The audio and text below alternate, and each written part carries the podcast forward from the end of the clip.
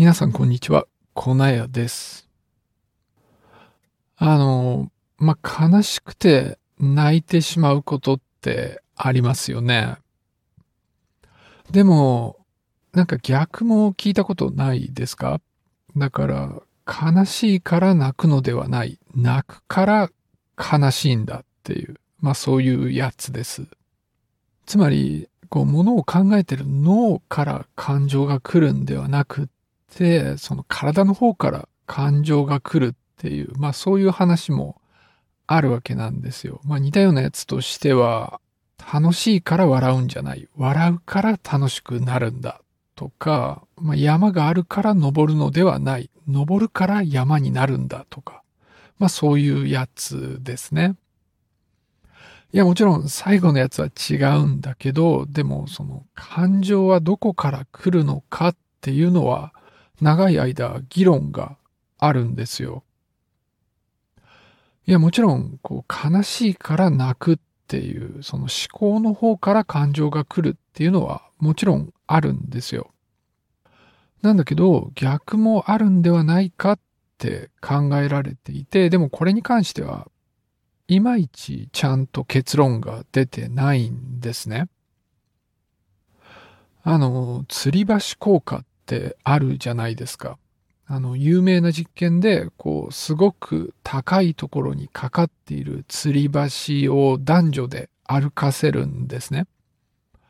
で、そうすると、まあ怖くてドキドキするんだけど、でもこのドキドキしてるのを恋してドキドキしてるんだと認識して、で、恋心が生まれるっていう、まあそういうのがあるんです。だから体で起こっていることが感情を生み出すっていう、つまり心臓の方から脳へ伝わって感情が生まれるみたいのが、まああるんじゃないかって考えられてるわけなんです。で、このドキドキするのでいくとですね、まあ不安な時ってドキドキするわけなんですよ。だからこれもまあ脳の方から心臓へっていうのがあるわけなんだけど、でも逆にこうドキドキしているから不安になるっていうのもあるんじゃないかとまあ考えられてるんだけど、これに関しても結論が出ていないわけなんです。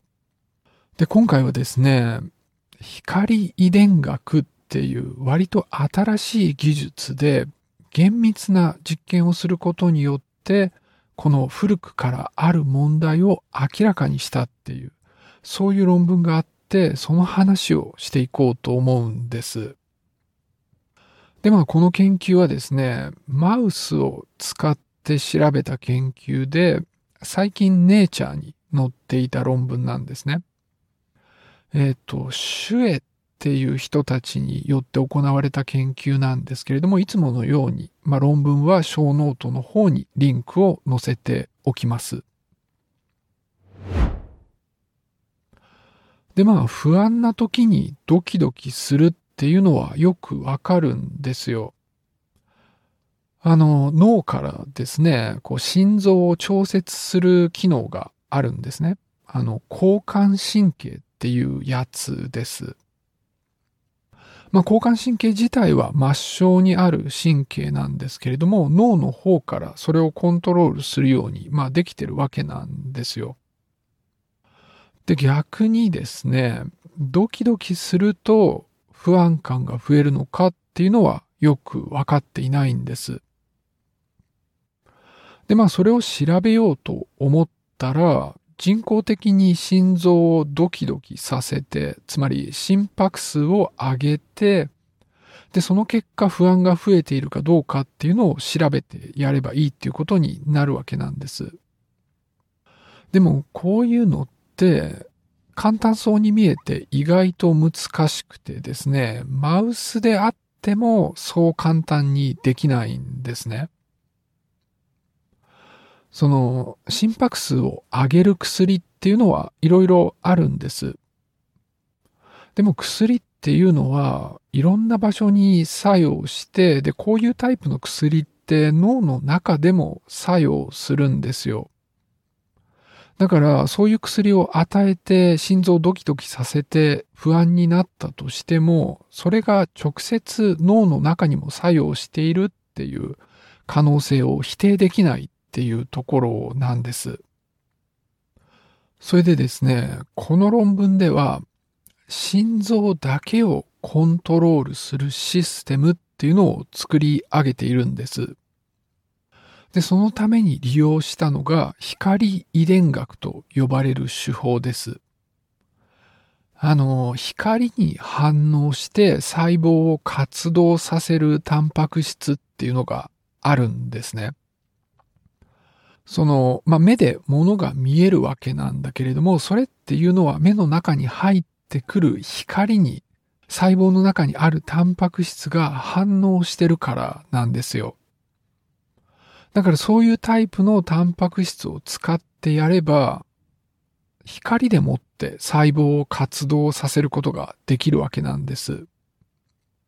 で、遺伝子操作でもってそういうタンパク質をこう体の中の細胞で作らせるっていうのがまあ光遺伝学っていう手法なんですね。で、ここでは遺伝子操作をして、こういうタンパク質を心臓の筋肉だけで作らせているんです。で、さらにですね、その心臓の近くにライトを埋め込んだんですよ。あの、光るタイミングをコントロールできるようなライトを埋め込んでやることによって、好きなタイミングでライトをオンにしてやって、で、そのライトがオンになった時に心臓の筋肉が活動するっていう、まあそういう仕組みをマウスの体の中に作ったんです。で、これを使えば、まあ好きな周期で心臓をドキドキさせることができて、で、しかも薬を使った場合みたいに他の場所に作用することがないっていう、まあそういうシステムになります。で、これを使って実験してみたんですね。でもまあ、マウスの場合はですね、不安に感じてますかって言って聞いて答えてくれるわけではないんですよ。なんだけど、マウスで不安のレベルを測るシステムっていうのがまあすでにあるんです。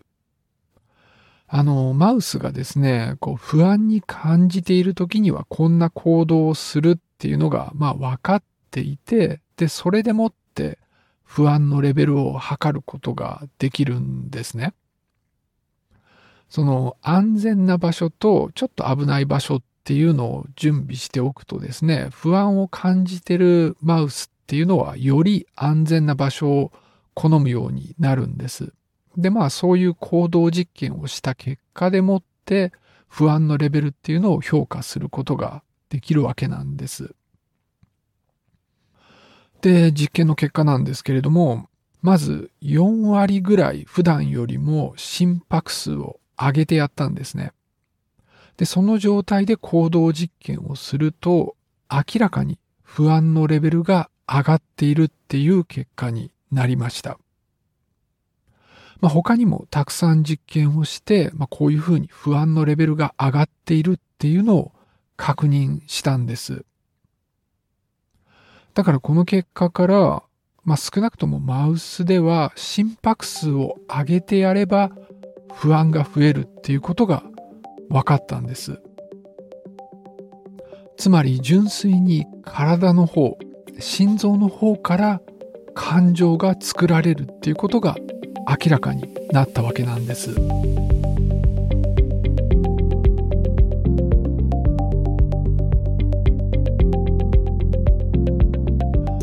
あの、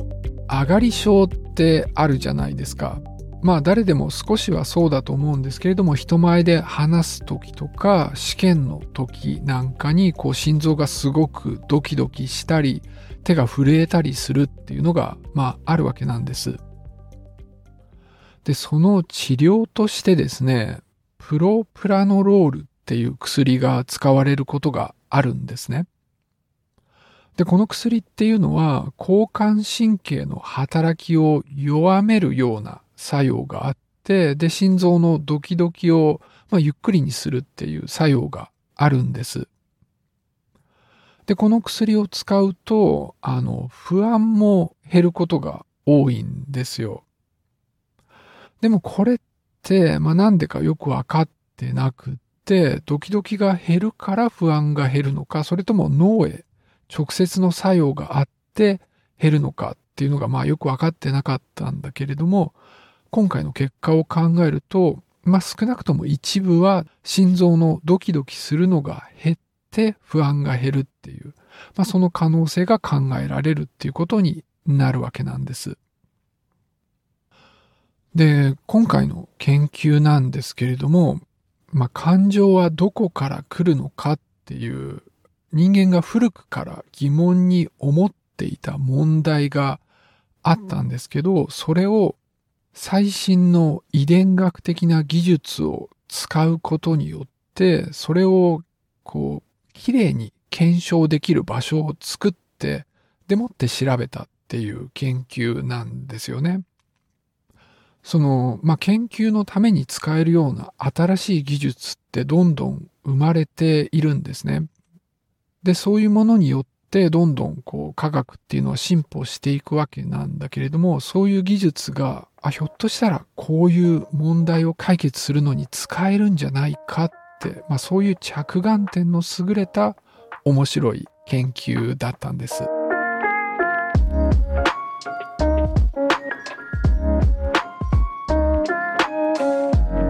あの、この番組なんですけれども、一応お便りを出すことができるんですね。あの、番組の説明欄のところには、Google フォームとメールアドレスがありますので、まあ、もしですね、こう番組の感想とか、なんか質問とか、あるいは、こう、なんかこんな風に言ってたけど、間違ってんじゃないみたいな指摘とかがあればですね、あの、ぜひお送りいただければと思います。あのもうすでに20何回やってるんですけれども、ちょっとこのこと言うの完全に忘れてて、で、当然まだ一度もメールが来たことはないので、まあ、もし気が向いたらそんなメールも出していただけると嬉しいなと思います。じゃあ今日はこの辺で終わりにしたいと思います。最後までお付き合いありがとうございました。